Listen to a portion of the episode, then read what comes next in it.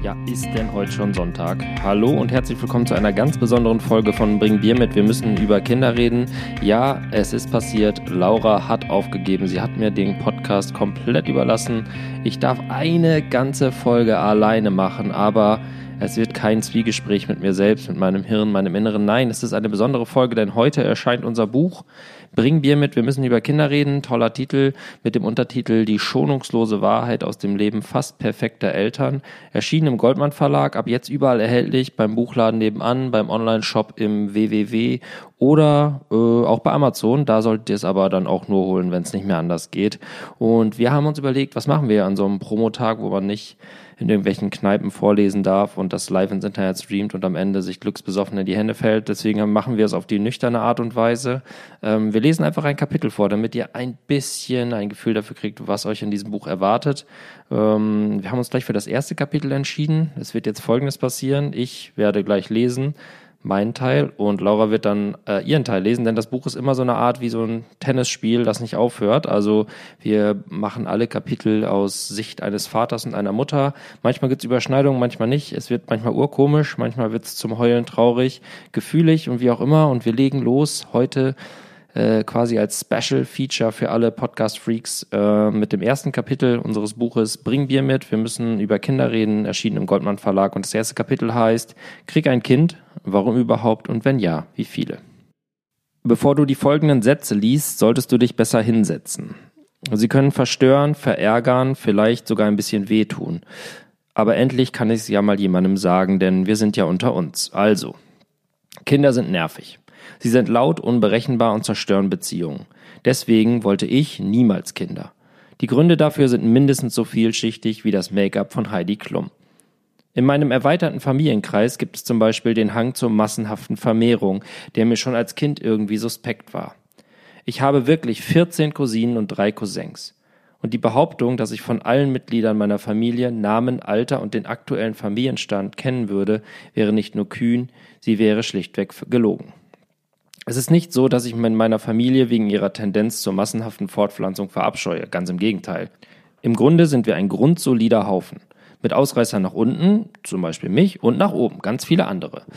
Und doch, durch die zweistellige Anzahl von Anverwandten, die zudem alle noch in einem Umkreis von 15 Kilometern von uns lebten und deren Wege sich entsprechend oft kreuzen, habe ich bereits in jüngeren Jahren mehrere Babys sabbern, krabbeln und aufwachsen sehen, als so manche Erzieherin im anschließenden Dorfkindergarten. Ja, ich habe bereits ausreichend vollgeschissene Windeln, angekotzte T-Shirts und unerklärliche Schreianfälle erlebt, bevor Sex für mich mehr war als eine Zahl zwischen fünf und sieben. Ich möchte nicht sagen, dass es mich abgestumpft hat, aber zumindest nachhaltig geprägt. Ich hatte irgendwie konstant das Gefühl, dass Aufwand und Ertrag bei so einem Kind in keinem gesunden Verhältnis stehen. Kinder bedeuten vor allem Arbeit. Und wer arbeitet schon gerne? Genau. Als präpubertierendes Landei wäre natürlich ein gesundes Maß an Empathie, Nächstenliebe und Vatergefühlen auch ein bisschen viel verlangt gewesen, das weiß ich heute. Doch die gesunde Skepsis gegenüber der Spezies Kind hat sich in den weiteren Lebensjahren noch verfestigt. Was mich zuallererst stört an diesen kleinen Lebewesen, die sind so unfassbar süß. Das klingt paradox, oder? Aber mal ehrlich, das kann doch schon nerven. Kinder stehen stets im Zentrum jedes, jeder sozialen Interaktion. Mal ein kurzes Gedankenspiel. Setze vier Erwachsene ohne Smartphone und mit ausreichend Alkohol in einen Raum und warte ab. Sie werden sich früher oder später unterhalten. Über Fußball, das Wetter, schlimmstenfalls über die Einflüsse digitaler Medien auf den politischen Diskurs in der westlichen Welt. Bestenfalls fliegen irgendwann die Fetzen, die Gruppe spaltet sich auf, es wird geweint, versöhnt, gelacht, eventuell sogar geknutscht. Es entsteht eine Art Kammerspiel, das man sich als neutraler Zuschauer stundenlang ansehen könnte beschämt, belustigt, vielleicht sogar beschwipst. Toll. Addiert man nun ein Baby zu dieser Gruppe, ändert sich alles. Oh, wie süß der, die das kleine kleiner ist. Och, guck mal, der sabbert die Designer-Couch voll. Dutzi, dutzi, dutzi. Falsettstimme an, der ganze Irrsinn. Die bloße Anwesenheit von Babys scheint aus halbwegs normalen Menschen schlagartig degenerierte Nuscheltiere zu machen. Wenn Mutter Natur dieses Verhalten quasi in unsere Gene gepflanzt hat, warum hat Vaterrealismus dann nicht wenigstens ein gewisses Gegengewicht in, in dieses Gebaren gelegt? Diese Verhaltensauffälligkeit bei Erwachsenen hat mich stets verschreckt. Das gilt bis heute. Spoiler. Äh, nicht selten erschrecke ich, mit, erschrecke ich mich mittlerweile vor mir selbst, wenn ich Dutzi Dutzi auf den Teppich mache, während ich versuche, ein wildes Pony darzustellen. Was mir aber so richtig Angst macht, Kinder sind mächtig. Wer sonst hat die Möglichkeit, dein ganzes Leben für immer und unumkehrbar auf den Kopf zu stellen. Und nun wird's schmerzhaft. Ja, nach der Geburt des Kindes verändert sich alles in deinem Leben. Jeder, der dir etwas anderes erzählt, hat keine Kinder. Oder genug Geld für eine Nanny. Sind wir mal ehrlich, du schläfst weniger, vernachlässigst Freunde und Freizeitaktivitäten, du legst weniger Wert auf dein Äußeres, gibst weniger Geld für die schönen Dinge im Leben, Bier, Sneaker, Essen aus, sondern zahlst ohne mit der Wimper zu zucken 75 Euro für einen Windeleimer mit Geruchsverschluss. Du bist anfangs der festen Überzeugung, dass eben jene Windeln aus handgepflückter Biobaumwolle bestehen müssen, damit das süße Kacker deines kleinen Engels auch sanft gebettet ist. Kurzum, wenn Kinder in dein Leben krabbeln, schreitest du durch ein unsichtbares Tor und betrittst die Dunkelseite aus Halbschlaf, Wäschebergen und Spuckekruste auf der Schulter deines Pullovers. Deine Skills als Kumpel, Smalltalker und Partyschreck werden über Nacht völlig unbrauchbar. Kinder lachen nicht über Manta-Witze. Das war noch so eine Erkenntnis. Du bist hilflos, allein, so müde und das macht dich glücklich. Irgendwann. Bestimmt. Das rede ich mir zumindest ein. Hilfe. Ich wollte nie Nachwuchs, habe mich eher als Berufsjugendlicher durchs Leben mehr anderen sehen und dennoch habe ich heute ein Kind. Um genau zu sein, habe ich sogar zwei. Und ich halte das für die perfekte Kombination, weil sich die Familie dann irgendwie, wie auch immer, im Gleichgewicht befindet. Jeder kann sich einem Zweierteam zuordnen. Kinder gegen Kinder, Erwachsene gegen Erwachsene, Kind mit Erwachsener, wie auch immer. Und nie ist einer allein. Die Koalitionsverhandlungen starten allerdings jeden Tag neu und werden nicht selten in meinem Fall mit einer Handvoll Gummibärchen in die entscheidende Richtung gelenkt. Und während meine vierjährige Tochter bereits intellektuelle Ansprüche stellt, ist der acht Monate alte Sohn oft schon mit einer Gummigiraffe zum Nuckeln zufrieden. Es ist im Grunde für jeden Geisteszustand der Eltern ein Kind da und Gerüchte besagen, dass sie sogar eines Tages miteinander spielen werden, während man als Eltern traurig und verlassen daneben steht und sich nach der wunderbaren Zeit sehnt, als die Kleinen noch hilflos in die Windeln pupsten. Ha, unvorstellbar. Wunderschön. Ich und Kinder. Manchmal schüttle ich heimlich darüber den Kopf. Wie konnte das überhaupt passieren? Dass ich Vater geworden bin, das war nicht meine Idee. Der Impuls kam natürlich von meiner Frau.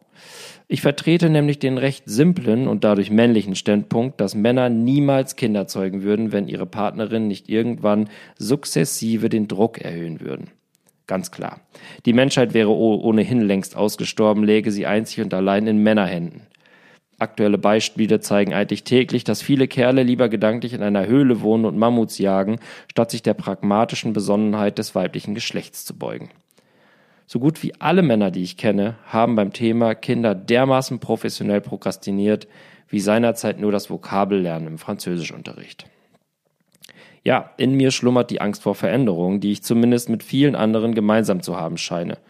Nicht selten denke ich, dass es eigentlich auch ganz toll war, als mein, noch mein größtes Problem des Tages darin bestand, ob ich den PlayStation Controller vom Gemisch aus Graskrümeln und Bierresten befreien kann, damit er wieder funktionsfähig ist äh, bevor die Kumpels kommen. Und ich dachte auch, dass eine Woche Haferflocken und Tiefkühlpizza eine ausreichende Huldigung kulinarischer Errungenschaften sei. Und ernsthaft, ich glaubte mal, dass ein Besuch einer Vorlesung total erfüllend ist. Was ist das denn für ein Quatsch? Ja, das weiß ich jetzt auch. Aber bis zu dieser Erkenntnis war es ein langer Weg. Nun war es nicht so, dass mir meine Frau die Pistole auf die Brust gesetzt hat, um mich vom Kinderkriegen und Elterndasein und Adieu zum alten Leben zu überzeugen. Es gab kein langes, klärendes Gespräch über unsere gemeinsame Zukunft und die Angst vor der Monsteraufgabe, ein Kind in die Welt zu setzen. Vielleicht hätte mich so eine Diskussion auch noch mehr verschreckt. Klimawandel, Rechtsruck, Despoten im Aufwind, Pandemie, ein objektiver, neutraler Blick auf unsere heutige Welt lässt eigentlich nur den Schluss zu, dass man diese Welt eigentlich niemandem mehr antun kann. Es gab nicht mal den Moment, in dem mir die Erleuchtung kam, dass Kinder in meinem Leben eine neue, vielleicht sogar eine bessere Richtung geben könnten. Aber ich erinnere mich zumindest daran, dass ich irgendwann die Angst vor den Kindern und den Folgen ihres Erscheinens in meinem Leben verloren hatte. Das war irgendwie ein schleichender Prozess. So, als würde dir jeden Tag ein kleiner irrer Zwerg mit möhrenbreifarbenem Rauschebart eine heimliche Nachricht ins Ohr flüstern. Eine Message, die man zu Beginn weder akustisch versteht, noch der man inhaltlich folgen kann, nur um ihr am Ende irgendwie Glauben zu schenken. Ich kann und muss an dieser Stelle allerdings einfügen, dass mir diese Erkenntnis nicht über Nacht kam. Ich habe viel mehr von den Besten gelernt und irgendwann dann auch verstanden. Da war zum Beispiel einer meiner besten Freunde, der als erster aus unserem Freundeskreis ein Kind bekam. Ich war mir sicher, sein Leben sei vorbei. Den sehen wir nie wieder, habe ich am Anfang immer gedacht. Doch seltsamerweise änderte sich sein Leben gar nicht so sehr. Irgendwie war der immer noch mittendrin. Das geht? Sowas hatte ich nie zuvor zu denken geglaubt. Ich kannte ja nur Väter, die plötzlich Funktionsjacken tragend den Rasen mähen und sich über Grillmarinaden unterhalten. Deren Attitüde quasi über Nacht um 30 Jahre altert und er an Kaffeefahrt statt an Punkrock-Konzert erinnert. Heute weiß ich, das geht. Man kann Papa und normaler Mensch sein. Man kann mit Enthusiasmus aus Klopapierrollen kleine Männchen basteln und nur wenige Stunden später stark angeschossen am Tresen lehnen und über den Verfall der deutschen Rapmusik diskutieren. Das alles geht, wenn man nur will. Es geht sogar ganz gut. Natürlich, das ist alles wahnsinnig anstrengend und nicht selten muss man sich zwingen, eben doch noch von der Couch aufzustehen, um vom süßen Nektar des Lebens zu kosten. Es ist sogar äußerst heilsam, sich manchmal mit kinderlosen Freunden zu treffen und von Anfang an klarzumachen, dass Smalltalk überhaupt nicht nötig ist. Small hat man ja den Tag über genug und Quality Time will ich nun wirklich nicht mit Reden verschwenden, wenn das Zeitfenster für Schnaps, Wein und Bier in einem Glas so klein ist wie das anschließende Zeitfenster zum Ausnüchtern. Das alles kostet verdammt viel Kraft. Geduld und manchmal braucht man auch Mut. Mut, andere zu verletzen. Wenn man eben am nächsten Tag auf dem Spielplatz nicht voll am Start ist, weil die Party am Abend eben doch zwei, drei, vier, fünf Stunden länger ging als geplant. Dachte ich anfangs noch, meine Kinder würden einen psychischen Schaden davontragen, wenn ihr Papa nicht jeden Morgen für sie da ist, merkte ich irgendwann, dass ein Papaleben ohne Freizeit von der Familie eben auch nicht glücklich machen kann. Und doch verschieben sich mit Kindern natürlich die Prioritäten. Heute stehe ich öfter in der Schlange im Kinderbuchladen als vom Club kannte ich früher alle Läden, in denen man nach 5 Uhr morgens noch fast vom Bier trinken konnte, kenne ich heute jeden Laden, der um 7 Uhr morgens schon trinkbaren Kaffee kredenzt. Und es ist auch völlig okay. Manchmal bin ich sogar glücklich darüber, mir keine Gedanken darüber machen zu müssen, was ich abends unternehmen will, weil ich sowieso auf der Couch versauer. Die Momente, in denen es draußen wieder hell wird und ich durch die Straßen ziehe, die sind gar nicht seltener geworden, die sind nur irgendwie anders. Noch immer trete ich dann blinzelnd nach draußen, die Sonne geht auf, die Spatzen zwitschern aufgeregt über eine Lache aus erbrochenem Döner. Ratten huschen in den Büschen zurück und die angeschossenen Überreste der letzten After-Hour strömen wie Zombies durch die Straßen von Berlin. Mittendrin stehe ich. Auch als Papa von zwei Kindern habe ich ab und zu morgens um sechs Uhr noch einen sitzen. Heute allerdings nur im Kinderwagen vor mir, schlafend. Geil. Kinder zu bekommen ist nicht gut für die Umwelt. CO2. Kinder zu bekommen ist nicht gut für den Wohlstand. Größere Wohnungen, winzig kleine, wahnsinnig teure Anziehsachen, Merchandise-Artikel von Feuerwehrmann Sam. Kinder zu bekommen ist nicht gut für die Karriere. Teilzeit. In den ersten Monaten schläft ein Baby andauernd, außer nachts. Im Wachzustand quengelt oder schreit es dann und ist hauptsächlich mit seinen Ausscheidungen beschäftigt. Später bringt es dann Krankheiten nach Hause, die nach Pest und Cholera klingen. Warum bekommen Leute also trotzdem ständig Kinder? In mir war der Wunsch, irgendwann einmal Mutter zu werden, schon zu der Zeit präsent, als Übergangsjacken noch Anoraks hießen und man in Flugzeugen rauchen durfte. Was anfangs noch ein harmloses Spiel mit Puppen war, wurde im Jugendalter fast fanatisch. Ich sehnte mich auf eine fragwürdige Art nach einem eigenen Baby. Im Fernsehen sah ich damals einen Beitrag darüber, dass es an amerikanischen Highschools Babykurse für Teenies mit Kinderwunsch gab. Die Teilnehmerinnen bekamen für zwei Wochen Puppen ausgehändigt, die in der Nacht schrien und im Drei-Stunden-Rhythmus mit einem Fläschchen gefüttert werden mussten. Der Kurs sollte die Mädchen von ihrem Ziel abbringen, zu früh schwanger zu werden. Erfolgsquote fast 100 Prozent. Zu anstrengend waren die schlaflosen Nächte, zu mühsam das Wickeln und ewige Geschuckele, obwohl sich alles nach einem vorgegebenen Rhythmus abspielte. Auch ohne einen solchen Kurs hat das Schicksal gewusst, dass ich eine grauenhafte Teenie-Mom gewesen wäre. Die Pille war damals sehr in Mode und es kursierte das Gerücht, dass deren Einnahme das einzige Heilmittel gegen Pickel sei. Ein Leben ohne Mitesser auf der Nase klingt für 13-jährige Mädchen so verheißungsvoll wie eine Insel voller Jungfrauen für einen IS-Kämpfer. Die Anti-Baby-Pille wurde für mich und meine Freundinnen somit zum heiligen Gral und sorgte dafür, dass mein geschlechtsreifer Körper seine Babymission nicht erfüllen konnte. Irgendwann begriff ich, dass ein guter Vater für mein künftiges Kind auch eine feine Sache wäre, bin ich doch selbst in den Genuss eines ebensolchen gekommen. Dieser potenzielle Superdad war in meinem Fall allerdings noch nicht in Sicht, also verzichtete ich auch während des Studiums auf eine Schwangerschaft. Dann ging ich nach Berlin. Erster Job, erstes Mal Berghain, erstes Mal Einsamkeit, Mut, Verzweiflung und lebendig sein gleichzeitig spüren. Mein damaliger Freund und ich führten eine okaye Beziehung so richtig nach Nachwuchs fühlte es sich mit ihm aber nicht an. Das Baby wurde also von der To-Do-Liste gestrichen und machte Platz für die Punkte Party, Reisen mit der besten Freundin und endlich mit Yoga anfangen. Es folgte die Trennung vom Freund, noch mehr Partys, viel Shavasana und ein alter Bekannter, mit dem ich viel Zeit verbrachte.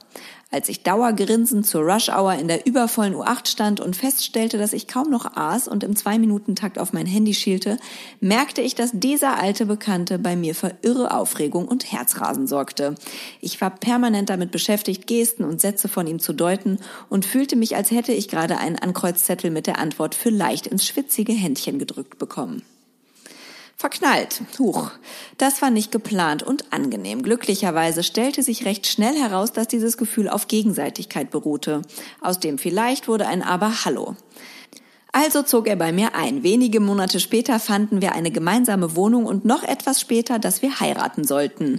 Außerdem sprachen wir ohne Umschweife über Kinder. All in, das ganze Paket. Mit einem Seemannskörper rein ins Gefühl. Der potenzielle Mann zu meinem Kinderglück hatte zwar als kleiner Junge so gut wie nie mit Puppen gespielt und auch nicht schon immer von einem Baby geträumt, trotzdem wusste auch er seit Anorak-Tagen, dass er einmal Vater werden wollte. Einer Diskussion, einem Entschluss kam das nicht gleich. Es war irgendwie einfach klar.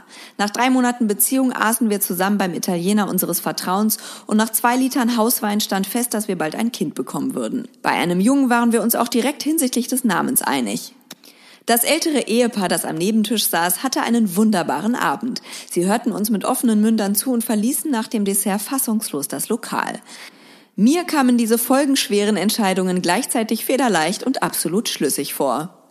Die letzten Reste der angebrochenen Pillenpackung warf ich also in den Mülleimer und von da an hofften wir auf die gute Hoffnung.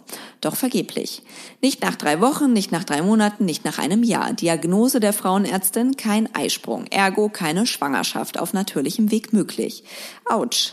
Das tat zwar ein bisschen weh, aber der große Schock blieb aus.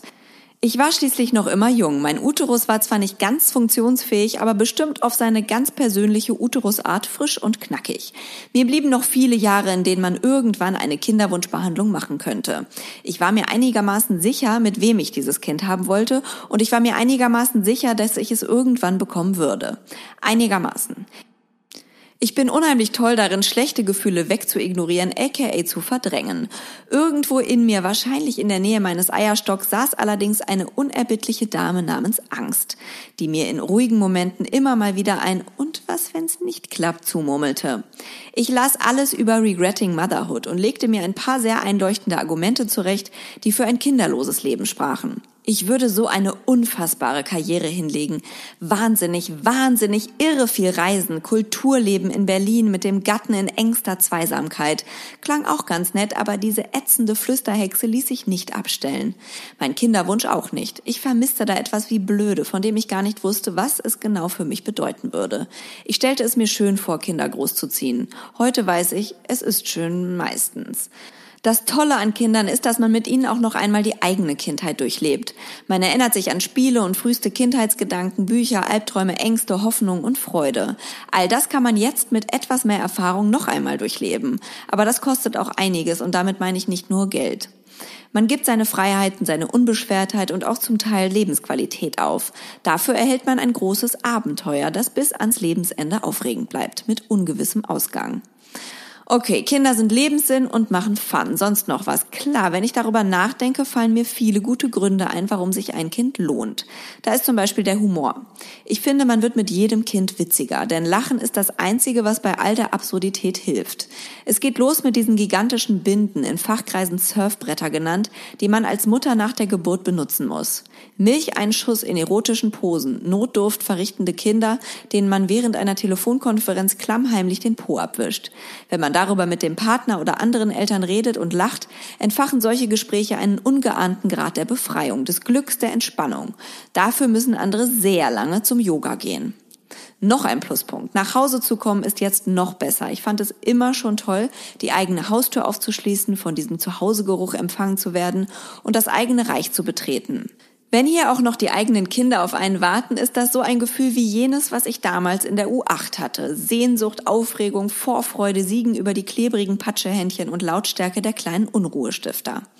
Außerdem wird man quasi zum Instant-Buddhisten, wenn man Kinder bekommt. Denn Kinder leben im Jetzt. Sie haben jetzt Durst, jetzt Hunger, müssen jetzt mal aufs Klo. Nicht in ein paar Minuten oder gleich, jetzt. Geduld existiert für kleine Kinder nicht und es dauert wirklich lange, bis sie temporale Adverbien wie heute, gestern, morgen begreifen. Was erstmal nervig klingt, ist in Wahrheit die beste Zen-Übung. Wer dazu neigt, immer alles zu planen und mit dem Kopf schon im Morgen oder in einer Woche zu sein, wird jetzt mit einem Gummiseil in einem Affenzahn wieder ins Hier und Jetzt geschleudert. Und wird dort oft feststellen, ist ja alles gerade super, ich muss mir gerade gar keine Sorgen machen. Also einfach mal das Handy weglegen und mit den Minimenschen ganz tief ins Duplo-Universum abtauchen. Das sorgt für Tiefenentspannung im Kopf und das Hirn bedankt sich anschließend nicht selten mit einer fantastischen Idee. Klar, Kinder zu haben ist auch hart, aber auf eine schöne und sinnvolle Weise. Und klar, es ist auch das Gegenteil von allem, was als hip oder erstrebenswert angesehen wird. Selbstbestimmtheit, Entfaltung, Karriere, Mode, Autos und Interieur. All das wird vor allem die ersten Jahre keine Rolle mehr spielen. Kinder sind nicht praktisch, deswegen muss sich alles anderen ihren Bedürfnissen anpassen. Wenn man das akzeptiert, statt zu verzweifeln, kann man sich mit der verlorenen Freiheit wieder versöhnen und wird feststellen, die meisten Dinge, die man anfangs vermisst, sind oft exakt die, deren Fehlen zutiefst heilsam ist. Ganz ohne Achtsamkeitsworkshop weiß man plötzlich, was wichtig ist im Leben. Das bedeutet allerdings nicht, dass man ab sofort alles richtig machen wird. Im Gegenteil, im Alltag mit Kindern weiß man nie, was richtig ist. Man hat keine Ahnung, alle anderen zum Glück auch nicht. Trotzdem findet man stets im Handumdrehen Lösungen für alle Probleme. Probleme, von denen wir früher nicht einmal eine Ahnung hatten, dass es sie gibt. Und irgendwann merkt man, ich habe mich ja schon ewig nicht mehr über dies oder das geärgert. Vielleicht, weil man zu müde war oder einfach keine Zeit hat oder eben, weil es einfach nicht so wichtig ist. Wichtig sind jetzt andere Dinge. Rein rational ist der Grund, warum Leute einen Kinderwunsch verspüren, übrigens ziemlich unromantisch. Wenn man für andere Menschen verantwortlich ist, feuern die Neuronen im Belohnungszentrum stärker. Es fühlt sich gut an, gebraucht zu werden. Es gibt unserer Existenz eine Legitimation. Ein Gespräch mit einer Psychologin offenbarte mir, dass mein früher Kinderwunsch auch bei mir für die Suche nach dem Sinn im Leben stand. Ein Blick in meinen Kaffeesatz hätte wohl eine ähnliche Diagnose ergeben. Trotzdem stimmt es wohl. Durch das eigene Kind lernt man sich selbst kennen und erlebt hoffentlich ungeahntes Glück. Man erfährt, wer man sein will und was man vom Leben erwartet. Ein Kind ist wie eine eigene Religion, aber ohne Gebote und mit eigenem Kopf. Eine, an die man fortan immer glauben wird, der man leise gebetsartige Schwüre zumurmelt. Eine, die einem die Welt erklärt und die manchmal die Hölle und oft den Himmel auf Erden beschert. Jo, das war das erste Kapitel von unserem Buch Bring Bier mit. Wir müssen über Kinder reden. Den zukünftigen Bestseller, der aber nur zum Bestseller wird, wenn ihr alle mindestens ein Exemplar kauft und ist im Kettenbriefformat an alle eure Freunde, Verwandten, Tanten, Onkel, Hunde, Lamas, Meerschweinchen, äh, Kinder, Anverwandte, Nachbarn und so weiter verschenkt, verkauft, wie auch immer, zumindest weiterempfehlt. Äh, schreibt Rezensionen überall, wo es man reinschreiben kann, bei Amazon, äh, auf eurem Blog, bei Instagram, Twitter, MySpace, U-Boot, ICQ, wo auch immer. Gibt uns Feedback über Instagram. Äh, Laura freut sich über jede Nachricht, über unseren offiziellen Account. Bring Bier mit, wir müssen über Kinder reden. Äh, Ad, wahrscheinlich Instagram. Also tut Gutes, äh, lest das Buch, sagt uns, was ihr davon haltet. Wir sind stolz und glücklich. Es sieht schön aus, es fühlt sich gut an, es riecht gut, es steht das letzte Wort ist Prost. Es sind Fotos von uns. Der eine ist vorteilhafter getroffen, der andere nicht, wie, wie auch immer. Und äh, wir hoffen, es hat euch gefallen. Es gibt 17 weitere Kapitel, also jede Menge Stoff zu lesen. Ähm, es ist ein Buch für Leute, die Kinder haben, für Leute, die Kinder wollen und vielleicht für, auch für Leute, die sich Kinder abgewöhnen wollen. Es ist für jeden was dabei. Ein bunter Ritt durch die Gefühlswelt fast perfekter Eltern. Ähm, und damit würde ich sagen, das war meine große Bühne meine erste und einzige Podcast-Folge ganz alleine. Es war schön, aber anders. Ich habe fast nichts getrunken und das mache ich jetzt und ich wünsche euch viel Spaß mit dem Buch Bring Bier mit. Wir müssen über Kinder reden und bis zur nächsten Folge am Sonntag. Ciao, ciao. Adieu.